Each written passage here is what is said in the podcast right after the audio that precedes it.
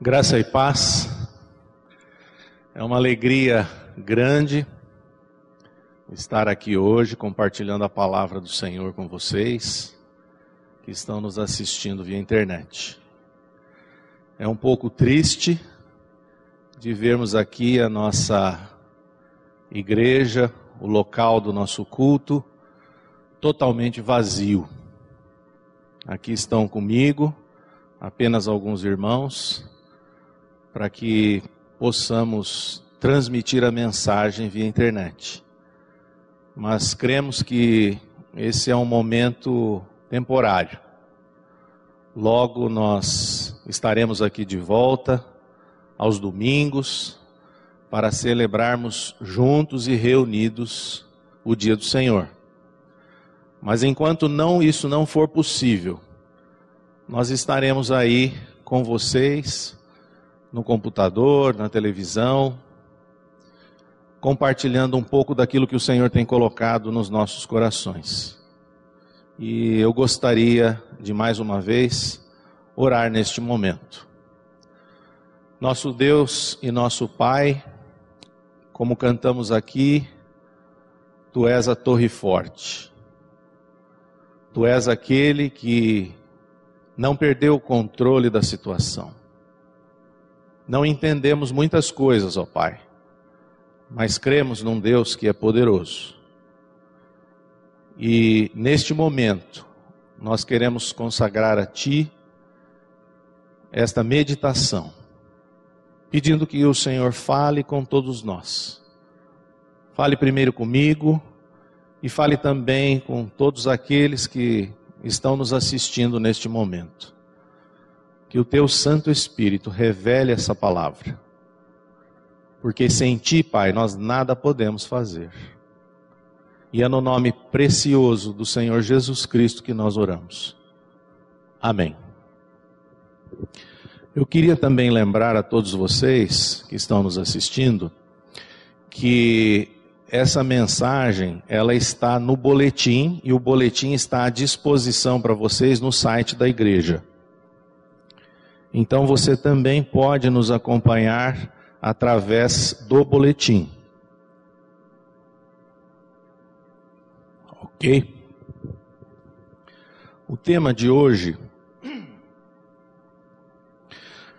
é o seguinte: qual o sentido das provações? Eu creio que o Senhor tem falado não só ao meu coração, mas de todos nós.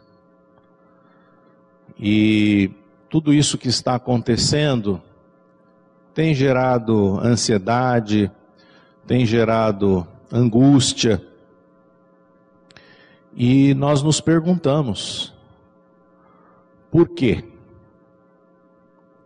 Então, o nosso objetivo aqui é meditar através da palavra e verificarmos o que ela tem para nos dizer, o que ela tem para nos ensinar. E o versículo que eu separei é 2 Coríntios 3,4, que assim diz: E é por intermédio de Cristo que temos tal confiança em Deus. Esse é o momento em que nós precisamos depositar toda a nossa confiança em Deus. E esse versículo nos diz que é através da pessoa do Senhor Jesus Cristo nós temos que tomar muito cuidado onde nós estamos colocando a nossa confiança. Como o pastor Maurício orou agora há pouco. Nós recebemos muitas informações, temos lido muita coisa nesses dias. E a nossa cabeça, a nossa mente, acaba se enchendo de tudo isso. E por alguma razão, muitas vezes, nós deixamos de olhar para Cristo e passamos o nosso olhar para as circunstâncias. Só que eu digo para vocês que essas circunstâncias não trarão confiança para o nosso coração. E por isso que é tão importante nós olharmos para o lugar certo. Aqueles que estão nos acompanhando pelo boletim, podem ler comigo. Em momentos de grandes tragédias, naturais ou sociais, como terremotos, guerras ou pestes, onde o número de mortes é elevado e cresce significativamente, é compreensível as pessoas ficarem assustadas e perplexas, chegando ao pânico e à histeria. Surgem então comentários envolvendo a questão do, entre aspas, problema do mal ou do argumento do mal contra Deus. Basicamente, ele é assim, ele assim é resumido. Se Deus existe e é todo poderoso, bom e justo, reinando sobre o mundo inteiro, então a existência do mal neste mundo é um sério problema. A existência do mal parece contraditória com a existência de um Deus bom e todo-poderoso. E a famosa, mas inapropriada, para não dizer petulante pergunta, acaba sendo feita: Onde está Deus? Nestes momentos, é comum você ouvir essa pergunta: Onde está Deus? Por que Ele está permitindo tudo isso? Será que Ele perdeu o controle da situação? Então, o argumento do mal contra Deus, ele acaba vindo à tona. E o, o argumento, esse argumento, ele reside no seguinte aspecto: parte-se de uma primeira premissa de que se Deus ele é bondoso, ele não iria querer a existência do mal. E se ele é poderoso, ele também não iria permitir a existência do mal. A segunda premissa é que o mal existe. Então a conclusão que se tira é que então um Deus todo-poderoso e bondoso ele não poderia existir. Mas isto, meus irmãos, essa conclusão, ela é um sofisma, porque ela parte do princípio ou ela parte da premissa, da primeira premissa de que Deus não teria motivos para permitir o mal. E esse é um argumento muito difícil de se contrapor. Nós não entendemos as razões de Deus, nem os desígnios de Deus. Mas nós podemos compreender que Deus tem motivos, sim, para permitir o mal e o sofrimento. É, eu quando eu estava escrevendo isso, eu lembrei de uma situação que nós passamos muito para os pais no curso de filhos, que diz respeito a essa questão da correção dos filhos. Quando os pais corrigem seus filhos, através de perda de privilégio, isolamento quando a criança é muito pequena, ou até mesmo correção física em alguns casos, é evidente que os filhos não acham que os seus pais os amam. Eles até consideram aquilo como falta de amor dos seus pais. Mas qual o objetivo disso? O objetivo de você corrigir os seus filhos quando eles estão em desobediência ou rebeldia, o propósito final é não criarmos filhos adultos mimados ou autocentrados. Ou seja, tem um objetivo final.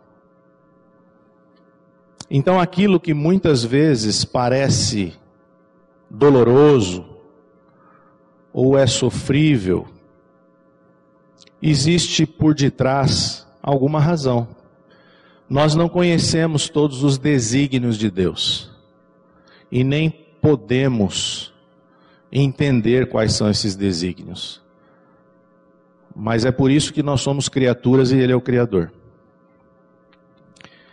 Vamos continuar aqui na leitura do boletim. Em tempos de coronavírus, Covid-19, em que centenas de pessoas estão morrendo pelo mundo afora, todos os dias, o argumento do mal contra Deus aparece. De fato, este é um problema o argumento, para os incrédulos, pois estes desconhecem a queda e suas consequências. Mas também é um problema para alguns cristãos, quando a sua fé é colocada sob prova. O objetivo deste estudo não é discutir o problema do mal, mas através da palavra de Deus, tentar entender a sua origem e como superar as dificuldades e as provações em nossa vida. É evidente que para os descrentes, ateus, o que está acontecendo talvez fosse ou seria a prova de que não existe um Deus bom e onipotente. Isso sempre acaba surgindo. Mas e para os crentes? Para os cristãos? Às vezes pode passar um pensamento como este: será que Deus perdeu o controle? Mas isso parte, este pensamento normalmente surge quando nós tiramos o foco da pessoa de Jesus Cristo. Quando nós tiramos o foco daquilo que Jesus Cristo realizou por nós. Muitas vezes nós pensávamos que seria a ausência do mal, ou a ausência do sofrimento, não a presença deles, que provaria que nós pertencemos à família de Deus, não é mesmo? Quantas vezes nós paramos e questionamos o nosso sofrimento, porque achávamos que era exatamente o oposto. Por fazermos parte da família de Deus é que nós não poderíamos passar por sofrimento ou prova. Mas não é isso que a palavra de Deus nos ensina. Porque você é cristão, a palavra vai dizer que você será perseguido. E os mesmos sofrimentos que o nosso Salvador passou, nós também, de certa maneira, enfrentaremos nessa vida. O mundo já testemunhou muitas tragédias. A erupção do vulcão Vesúvio, no ano 79 depois de Cristo, onde toda a população da cidade de Pompeia foi enterrada literalmente viva. O Holocausto também foi outra tragédia, onde seis milhões de judeus morreram assassinados durante a Segunda Guerra Mundial. As bombas atômicas de Hiroshima e Nagasaki, que mataram em agosto de 1945 mais de 140 mil pessoas instantaneamente a gripe espanhola de 1918, que foi uma pandemia, pandemia do vírus influenza, que se espalhou pelo mundo e contaminou um quarto da população mundial. Naquela época, o mundo tinha próximo de 2 bilhões de pessoas, ou seja, um quarto seriam 500 milhões de pessoas foram afetadas pelo, pelo vírus. E dizem os estudiosos que cerca de 50 milhões, mas isso não é um número preciso, 50 milhões morreram por conta dessa gripe. Essas foram tragédias que já aconteceram na humanidade. Voltando aqui para o texto, mas existe uma tragédia muito maior que todas as anteriores e que muitas pessoas desconhecem.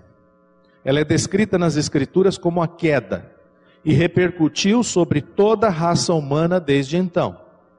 Foi originada através de uma ação aparentemente inofensiva, uma desobediência, mas acabou revelando uma questão muito mais profunda, que é a falta de confiança em Deus por parte do primeiro homem, Adão.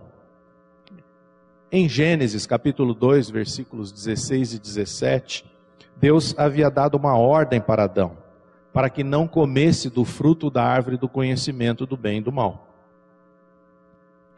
Acontece que Adão e Eva não confiaram na palavra do Senhor e comeram do fruto. E não crer na palavra, não confiar na palavra, foi a razão da queda do ser humano, foi a razão do primeiro pecado, nós podemos chamar de pecado original, e tem sido o nosso problema até os dias de hoje. Não confiar na palavra de Deus. A incredulidade do ser humano é o seu maior problema. Porque a incredulidade vai levar à desconfiança e vai levar à desobediência e rebeldia. E é exatamente isso que afeta todo ser humano hoje. Como consequência desse ato descrito no capítulo 3 de Gênesis, o homem foi lançado para fora do jardim do Éden, ficando separado da presença do Criador e de sua comunhão. Essa tragédia é conhecida como o pecado original, que resultou na morte biológica e espiritual de todo ser humano a partir de Adão até os nossos dias. O apóstolo Paulo, em Romanos 5,12, ele vai dizer que por um só homem entrou o pecado no mundo e pelo pecado também entrou a morte. O que, que está acontecendo? O ser humano, ele confia em tudo, menos na palavra de Deus. O ser humano, ele entra na internet, abre o site do Google, digita algumas coisas, aí aparecem inúmeras centenas, dezenas, centenas, milhares de assuntos relativos à sua pesquisa, ele acessa e ele acredita em tudo que ele vê. Ele só não confia naquilo que é mais importante para ele, mais importante para mim e para você, que é a palavra. Só que não confiar na palavra tem um preço. E o que aconteceu com Adão e Eva foi um preço, eles pagaram preço, eles pagaram para ver. E o preço amargo foi a sua morte e a sua separação de Deus. E eu quero dizer para vocês, isso sim é uma tragédia. Assim, desde a queda, o homem está separado do Criador, vivendo em verdadeiro distanciamento espiritual e condenado ao isolamento eterno. Todavia, este tipo de distanciamento e de separação não são bons. Hoje nós estamos falando muito né, de isolamento e separação, distanciamento físico. Hoje isso é apropriado. Mas o que aconteceu com o primeiro homem foi o distanciamento e o isolamento de Deus, do homem em relação a Deus. E isso não foi nada bom, pelo simples motivo de que o homem foi criado para ter relacionamento e não para viver isolado, distante das pessoas. O que nós estamos vivendo aqui não é projeto de Deus. O projeto de Deus é que nós nos nós tenhamos relacionamento uns com os outros. O objetivo da igreja é esse: um ajuntamento de pessoas, um agrupamento de pessoas. Não há vida à parte de Deus. Essa é a maior tragédia que pôde acontecer sobre a humanidade, sobre cada ser humano. O pecado trouxe cegueira espiritual. O homem natural não enxerga sua condição atual, estando morto espiritualmente, desde o seu nascimento biológico. Talvez para você que esteja me assistindo, isso seja claro, você já tenha conhecimento, mas talvez você que está também nos assistindo nunca tenha ouvido falar a respeito disso. Essa é a maior tragédia que pode acontecer, pode acontecer na sua vida. Essa separação de Deus. E ela ocorreu desde o momento em que você nasceu, biologicamente. Todos nós nascemos separados do Criador. Deus fez toda a criação muito boa. A criação em si foi muito boa. Isso está escrito lá em Gênesis 1:31. Mas o pecado, ele também afetou toda a criação. O mundo foi então submetido à escravidão da morte. Está em decadência e infectado pelo vírus do pecado. Romanos capítulo 8, versículo 22, o apóstolo Paulo diz assim: porque sabemos que toda a criação, a um só tempo, geme e suporta angústias até agora. A criação suporta angústias. A criação está num processo de decadência. Tudo que você vê na natureza reflete isto. Os próprios terremotos, maremotos, doenças infecciosas, tudo isso demonstra que a criação, que também havia sido criado, criada muito boa, também está padecendo por conta do pecado que entrou na raça humana e entrou no mundo. No versículo 21, que antecede esse versículo 22, ele diz que a criação está em cativeiro da corrupção. Cativeiro da corrupção. Será que você e eu temos consciência disso? Voltando agora para o boletim.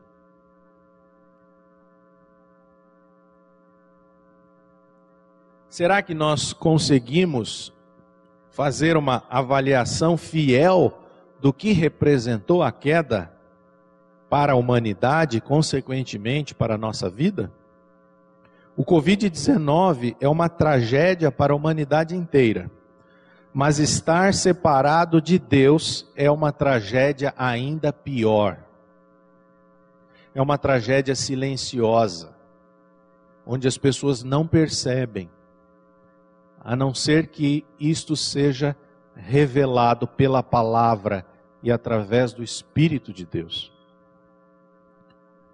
É viver a ilusão de que você tem poder em si mesmo, de que você é um ser autossuficiente. É viver no engano de que você pode fazer planos futuros e concretizá-los. Mas não é bem assim. E essa pandemia está claramente provando isso para cada um de nós. Essa semana, um irmão aqui da nossa igreja, que inclusive faz parte da, da nossa diretoria, ele foi forçadamente a concluir isso. E lá no nosso grupo, ele escreveu: No início de março, pretendia comprar um carro no final do mês havia adquirido passagens de avião e feito reserva em um hotel para um casamento, e marcado férias no final de abril para o Nordeste. Aí, na última semana, tudo mudou, e ele disse: Nem penso mais em trocar de carro, o casamento foi adiado por conta do coronavírus, estou em isolamento em casa. E para piorar, ele teve uma crise de apendicite e teve que passar por uma cirurgia de urgência. Ele está bem, graças a Deus. Mas no final ele concluiu: Deus sabe tudo e eu não sei nada. Não só esse irmão, como todos nós não sabemos nada a respeito do que vai acontecer no dia de amanhã. Quantos planos você já imaginou que você fez e que tiveram de ser frustrados ou que foram frustrados por conta dessa pandemia? Você já percebeu isso? Quantos planos do município, do governo estadual, do governo federal, no mundo inteiro, pessoas, a, a própria igreja local, tudo que ela planejou, foi frustrado. O que, que está acontecendo? É que o homem não tem esse poder que ele entende que tem. Eu queria ler com vocês Tiago, capítulo 4, aliás, Provérbios, capítulo 16, versículo 1, que diz assim: O coração do homem pode fazer planos, mas a resposta certa dos lábios vem do Senhor. Nós podemos fazer muitos planos, mas a resposta certa vem sempre do Senhor. E também em Tiago, capítulo 4, versículos 13 e 14, diz assim: Atendei agora, vós que dizeis: Hoje ou amanhã iremos para a cidade tal e lá passaremos um ano. E negociaremos e teremos lucros. Vós não sabeis o que sucederá amanhã, que é a vossa vida. Sois apenas como neblina que aparece por instante e logo se dissipa. O texto está dizendo que nós somos como neblina, como névoa. Às vezes nós achamos que nós somos eternos. Mas a Bíblia vai dizer que nós somos como névoa, como neblina. O que é uma neblina? Nada. É isso que o texto está nos dizendo. Qual o objetivo do texto? É você ser colocado no seu devido lugar. Você ainda acha que tem domínio sobre as circunstâncias? Você ainda acha que tem domínio sobre a situação em que você está vivendo? Quem poderia dizer há dois meses atrás que nós estaríamos passando por isso? Em Mateus 7, 21, Jesus também disse que entrará no reino dos céus todo aquele que faz a vontade de Deus e não a sua própria. Nós somos campeões em decidir e executar os nossos próprios planos, sem buscar qual é a vontade do Senhor para nós. E como resultado, nós colhemos muitas coisas que não gostaríamos de colher mas porque não buscamos a vontade do alto. Voltando aqui para o texto, o coronavírus, como uma consequência deste mundo caído, está mostrando para todos nós a fragilidade do ser humano. Um pequeno vírus, algo invisível a olhos nus, está forçando a paralisação da atividade econômica mundial, fechando fronteiras de países, isolando continentes e confinando famílias em suas próprias casas, em verdadeiras prisões domiciliares. Onde está a potência do ser humano? Nós somos pó, apenas pó. Gênesis 3,19 diz assim: No suor do rosto comerás o teu pão, até que tornes à terra, pois dela foste formado, porque tu és pó e ao pó tornarás. Você tem consciência disso? Será que eu tenho consciência disso? Nós não estamos no controle de nada. E como consequência do que o pecado fez em nossas vidas, o, o texto está dizendo exatamente isso. Esse texto de Gênesis 3,19 é exatamente a consequência do pecado de Adão. Quando Deus falou para ele: No suor do teu rosto comerás o teu pão. Porque tu és pó e ao pó tornarás. Ainda não criaram uma vacina contra o Covid-19, mas a vacina contra o pecado já existe há mais de dois mil anos. A obra de Jesus Cristo, que Jesus Cristo realizou na cruz, foi o remédio que nos curou e trouxe vida que nos resgatou da UTI, que nos libertou desta mentira maligna de acreditar que é possível ter uma vida à parte de Deus. Marcos 10, 45 diz: Pois o próprio Filho do Homem não veio para ser servido, mas para servir e dar a, e dar a sua vida em resgate por muitos. A cruz nos reconciliou com o Criador.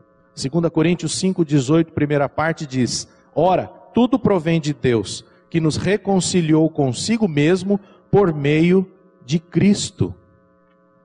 Então, a parte de tudo que aconteceu com a queda, com o pecado original, trazendo consequências eternas para cada ser humano que nasce nesta terra, o próprio Senhor enviou o seu filho para nos resgatar desta condição. Por isso que eu gosto deste texto, ele fala em resgate. Nós fomos resgatados. É como se você fosse resgatado de uma doença, resgatado da UTI, resgatado daquela circunstância deletéria que te afetava. É esta reconcilia e esta reconciliação que também lemos aqui em 2 Coríntios, ela é uma obra exclusiva da graça de Deus. É Deus quem opera em nós. Existe um ponto onde Deus e o homem têm de se encontrar. Ou será através da graça, ou será através do juízo. É o que a Bíblia nos ensina. Nós vamos nos encontrar com Deus, ou em graça, ou em juízo. E nesse momento será revelado com quem nós verdadeiramente somos. Em outras palavras, o nosso pecado, ele será tratado ou na cruz ou no inferno. Eu gostaria muito que todos nós tivéssemos esse encontro com Deus mediante a graça e que o nosso pecado, que é o pecado de Adão, fosse tratado na cruz, para que você não venha a ser tratado do seu pecado no inferno. Será que existe tragédia maior do que essa? Mas essa obra não pode ser apenas um conceito vago e abstrato do que Jesus fez. É a mesma coisa de se ter a receita para um remédio, mas não usá-lo. Muitas pessoas confundem o receituário médico com o remédio em si. Estão de posse da receita, mas não tomaram o remédio. Acontece que não é a receita que cura, mas é o remédio ministrado. É preciso crer pela fé no Evangelho e depender da revelação do Espírito, pois, como diz Paulo em 2 Coríntios 3, capítulo 3, versículo 6, segunda parte, porque a letra mata, mas o Espírito vivifica. Quando nós ficamos doentes e vamos ao médico, ele nos dá o quê? Ele nos dá uma receita médica. O simples fato de você ter essa receita médica em suas mãos não o cura. É evidente que não. Naquele pedaço de papel não há poder em si, mas há uma possibilidade. Se você tomar o remédio que foi ali indicado pelo médico, o poder sim vai se manifestar e você será curado da doença. E a palavra pregada a obra realizada por Jesus Cristo e a aplicação desta obra pelo Espírito Santo é semelhante ao que ao efeito da receita médica. Nesse contexto, o evangelho pregado é a, o evangelho é a receita médica. A obra que Jesus Cristo realizou na cruz em nosso favor é o remédio. E a aplicação do Espírito Santo é a, o efeito da aplicação do remédio em você. Então não adianta você ter a receita do remédio e ficar apenas com ela na sua mão. É isso que eu quero dizer quando eu digo conceito vago e abstrato do Evangelho. É a mesma coisa que você ter uma Bíblia na mão. Não é a Bíblia na mão que vai te salvar. Há uma possibilidade. Mas é o remédio. O remédio é o que Jesus Cristo realizou na cruz a sua obra de morte e de ressurreição. E a revelação do Espírito Santo desta verdade em você é o efeito que o remédio traz a cura. E você precisa crer nisto. E tomar cuidado para ver se você não está apenas na posse do remédio, na posse da receita, ao invés de tomar o remédio. Esta revelação do Espírito é uma obra sobrenatural da graça de Deus, que gera em nós profunda confiança no Senhor se a sua experiência em Deus e com a cruz é natural, então ela é uma experiência humana. E sendo humana, não trará paz nos dias de angústia e tribulação. Nestes tempos de coronavírus, confinado em sua casa, você tem paz, mesmo diante de circunstâncias tão adversas? 2 Coríntios, capítulo 3, versículo 4, o apóstolo Paulo diz: e é por intermédio de Cristo que temos tal confiança em Deus, você tem paz? Uma paz verdadeira, fruto da confiança que nós temos em Deus mediante Jesus Cristo? Eu não estou dizendo ausência de preocupação, porque todos nós estamos preocupados nesses dias. Mas a certeza de que Deus está no controle de todas as coisas, que Ele não perdeu a sua mão. Toda crise, na verdade, é uma grande oportunidade para nós, para nós refletirmos se a nossa fé ela é genuína ou se ela é uma fé fake news. Essa é a hora de você testar a sua fé. A fé, ela é um dom de Deus, ela é um presente de Deus. Ninguém nasce com fé. Por isso que não é uma experiência natural, mas uma experiência sobrenatural. E a confiança em Deus é um elemento de uma fé que é genuína. Você tem fé? Você crê em Deus mediante Jesus Cristo na sua obra? É isso que vai gerar paz ao seu coração. Voltando aqui para o boletim, como você está reagindo a esta situação de calamidade? Está tentando manipular as suas emoções? Ou seja, esforçando-se para mostrar uma tranquilidade apenas exterior? A verdadeira paz é a que vem de Deus, trazendo descanso para as nossas almas e tratando de nossas inquietações mais profundas. Esta paz decorre diretamente da compreensão do que Jesus fez por você e em você. O que, que Jesus fez por mim? Jesus perdoou os meus, os meus pecados passados, presentes e futuros, e me livrou de uma condenação eterna, porque eu estava condenado à morte eterna, mas ele me perdoou os pecados, é isso que ele fez por mim. E o que Jesus fez em mim? Ele me, Jesus me fez morrer nele. Fez morrer nele a minha velha natureza, para que na sua ressurreição eu pudesse receber do alto a vida divina a vida dele. Para que eu pudesse dizer, como Paulo: Vivo não mais eu, mas é Cristo que vive em mim. Isso faz toda a diferença. Então, é este olhar para o que Jesus Cristo fez por você e em você que vai gerar paz ao seu coração. Não é conhecimento bíblico, gente. Não é isso.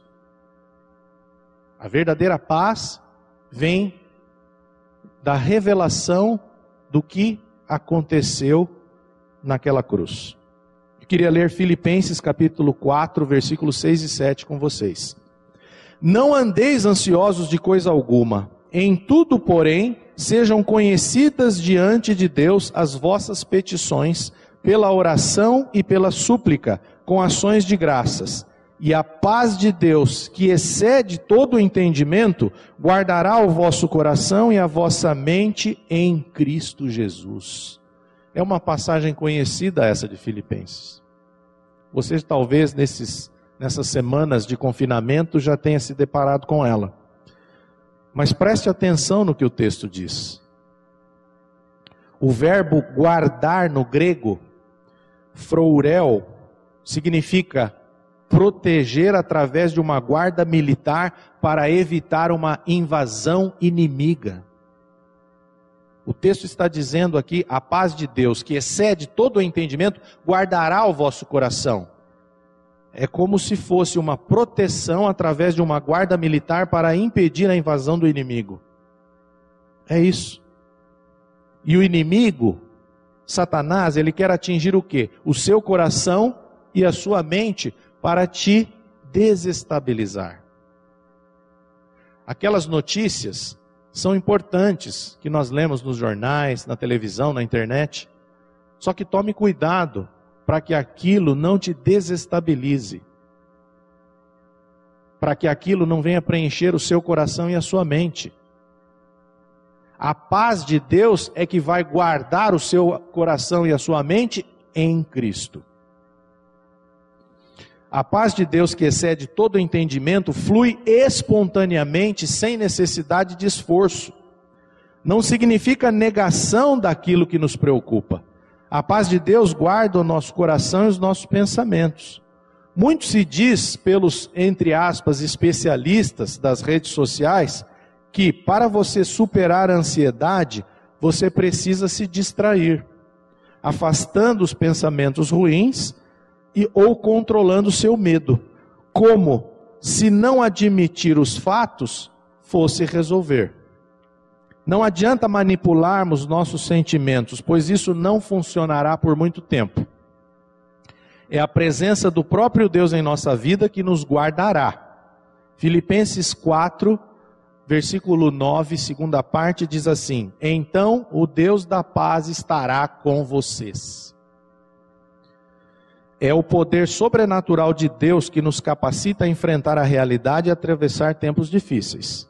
Salmo 23, 4, também muito conhecido, diz assim: Ainda que eu ande pelo vale da sombra da morte, não temerei mal nenhum, porque tu estás comigo, o teu bordão e o teu cajado me consolam. Em outras palavras, as minhas obras, tudo que eu fizer, todo o meu esforço, não podem trazer descanso profundo e verdadeiro para a minha alma. E quando o salmista diz que ainda que eu ande pelo vale da sombra da morte, será que tem algo pior do que a morte? Não tem. Tem alguma tragédia pior do que a morte? Não tem. O único que pode te acompanhar pelo vale da sombra da morte é aquele que nos traz vida. É Deus. E se ele pode nos acompanhar neste momento, no vale da sombra da morte, porque Ele é o Deus da vida, Ele pode te conduzir e te sustentar em qualquer outra tragédia, até do coronavírus.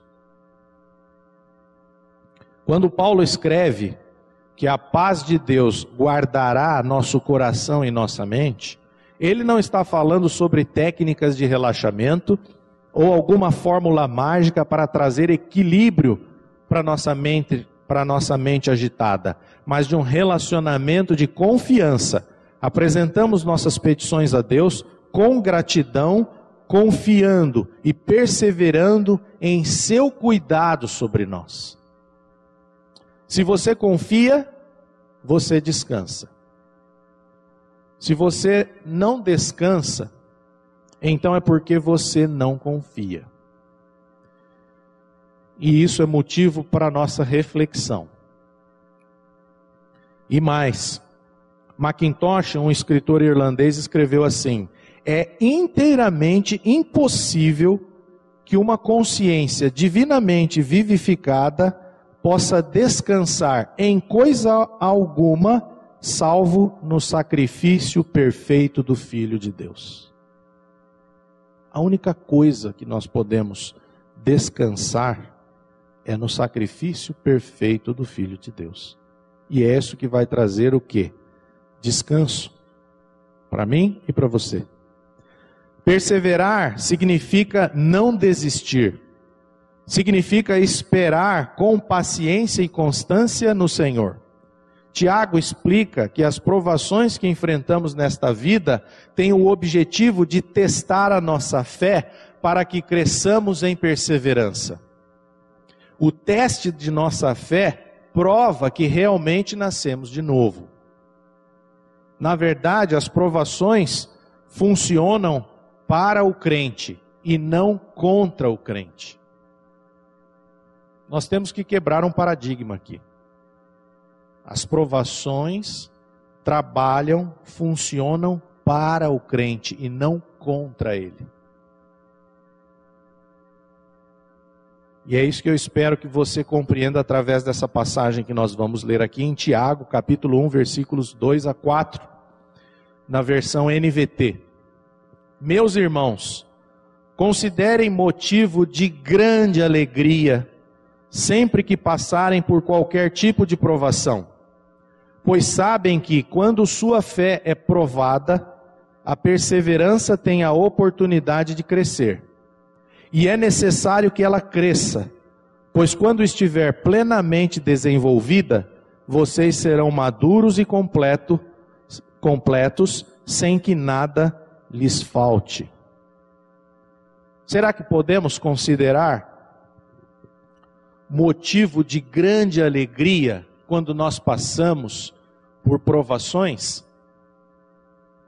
Eu queria dizer para vocês que essa é a característica do cristão.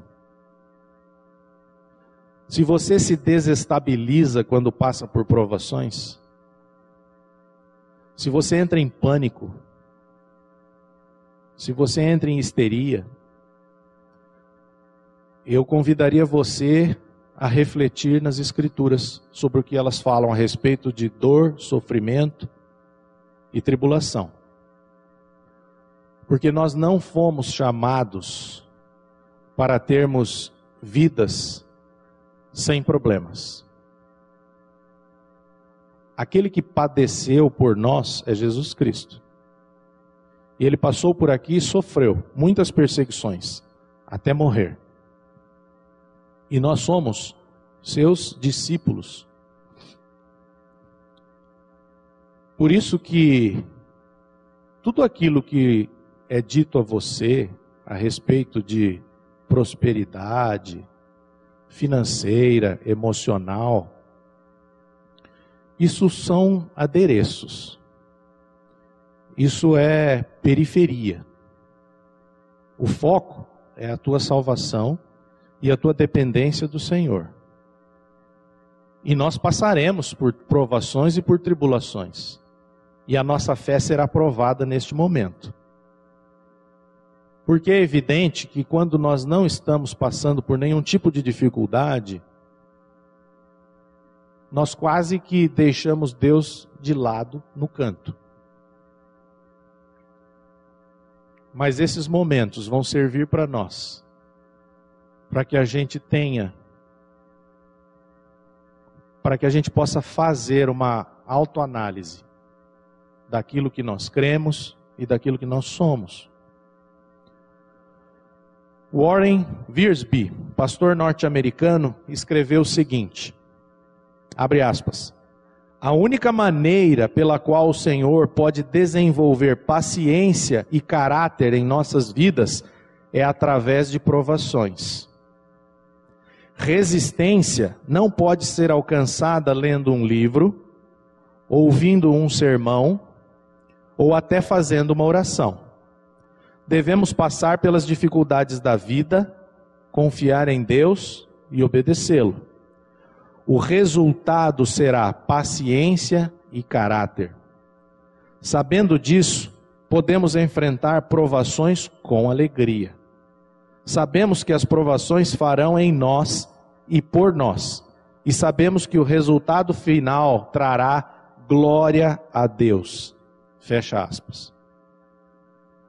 É exatamente isso que ele está dizendo que Tiago escreveu. Resistência não pode ser alcançada lendo um livro, ouvindo um sermão, até fazendo orações. Nós temos que passar pelas provações dessa vida, para que a perseverança seja desenvolvida em nós. E como resultado, nós tenhamos paciência, e caráter. Que sejamos dignos daquilo que o Senhor Jesus Cristo fez em nós.